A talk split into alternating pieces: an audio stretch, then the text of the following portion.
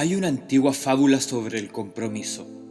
La primera vez que la escuché fue hace muchos años. Estaba viendo un video de un entrenador inspirando a su equipo. Básicamente en esta historia hay un padre y un hijo tomando desayuno juntos. Y el hijo le pregunta a su padre, Papá, estoy aprendiendo en el colegio la diferencia entre contribuir y comprometerse. Y por más que intento no logro entender la diferencia. El padre piensa por un momento y le dice, Hijo, mira tu plato. ¿Qué es lo que ves? Y el niño responde, Veo huevos y tocino. El padre entonces le dice, Bueno, ese pollo hizo una contribución a tu desayuno. Ese cerdo se comprometió por tu desayuno. Entonces el entrenador va y le dice a sus jugadores, quiero que salgan ahí afuera y remen juntos como ese cerdo. Esta simple historia me dio una visión más amplia sobre cómo debía vivir mi vida. En todo lo que hacemos existe la opción de darlo todo o simplemente hacer lo suficiente para salir adelante. Y las personas normalmente se van o renuncian cuando algo se vuelve complicado, porque hay otro camino a seguir, un camino fácil, una salida de escape. Pero déjame preguntarte algo. Si fuese una situación de vida o muerte, digamos que necesitas agua para sobrevivir, ¿renunciarías después de tres horas y volverías con las manos vacías? Por supuesto que no. Seguirías buscando porque tu vida depende de ello y no hay más opciones disponibles. Hay una vieja frase que dice que si quieres ganar la isla, debes quemar todas tus naves.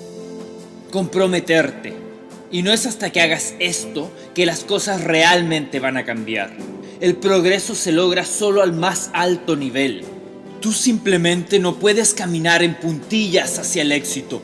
No puedes meterte en la fila. Tienes que ganártelo. Tienes que ir por lo que quieres como si el mundo estuviese en llamas. Como si toda tu vida dependiera de hacerlo realidad.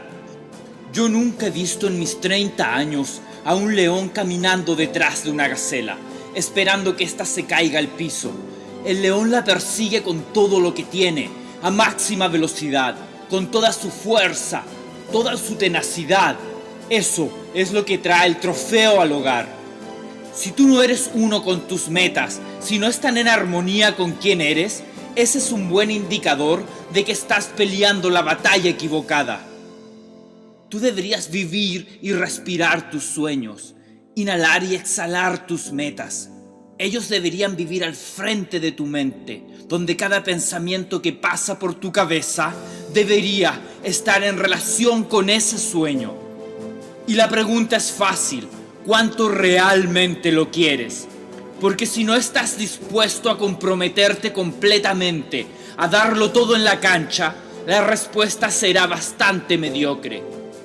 Y puedes hablar de las horas invertidas, de las rutinas y los hábitos. Pero si no eres apasionado por lo que quieres, si no te sumerges en ello completamente, nada de ello va realmente a importar. Vive como debes vivir. Hace lo que tienes que hacer. Sé quien tienes que ser para hacer tus sueños realidad. Compromete tu vida a la excelencia. Hasta que no hagas eso, te quedarás solo con una visión y un falso sentido de la realidad. Los ganadores no tienen tiempo para eso. Apunta tu mente a tu objetivo. Esa es la única opción. Sal a la calle y hace tus sueños realidad.